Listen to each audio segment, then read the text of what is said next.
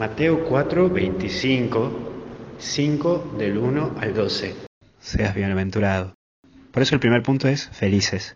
Y en el camino de la vida cristiana y en el tiempo ordinario que estamos viviendo y que continuamos desde ahora, nos recuerda que en la vida ordinaria estamos llamados a ser felices. Nuestro camino de la felicidad también está marcado por las lágrimas, sufrimientos. Y en esta lucha constante nos propone enfrentarnos día a día. Muchos creemos que para una vida feliz no, no hay sufrimiento. Y no, está muy equivocado. En el sufrimiento debemos recordar que con esas lágrimas regamos la planta de la felicidad en el corazón de uno. Por eso lo que implica es asimilar en lo cotidiano la vida del Evangelio y es llevar el Evangelio con tu vida, luchar por tener un tiempo de oración en esos días que parecen que son como de 48 horas, porque tenés que hacer tantas cosas.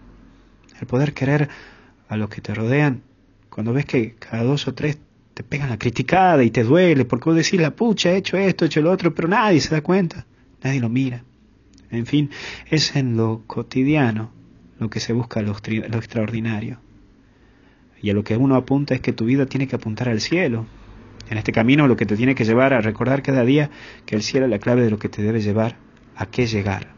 Nunca te olvides hacia dónde vas, sino que tienes que saber dónde estás parado y a dónde querés ir.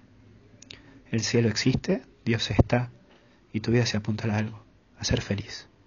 Que Dios te bendiga y te cuide en el nombre del Padre, Hijo y Espíritu Santo. Cuídate.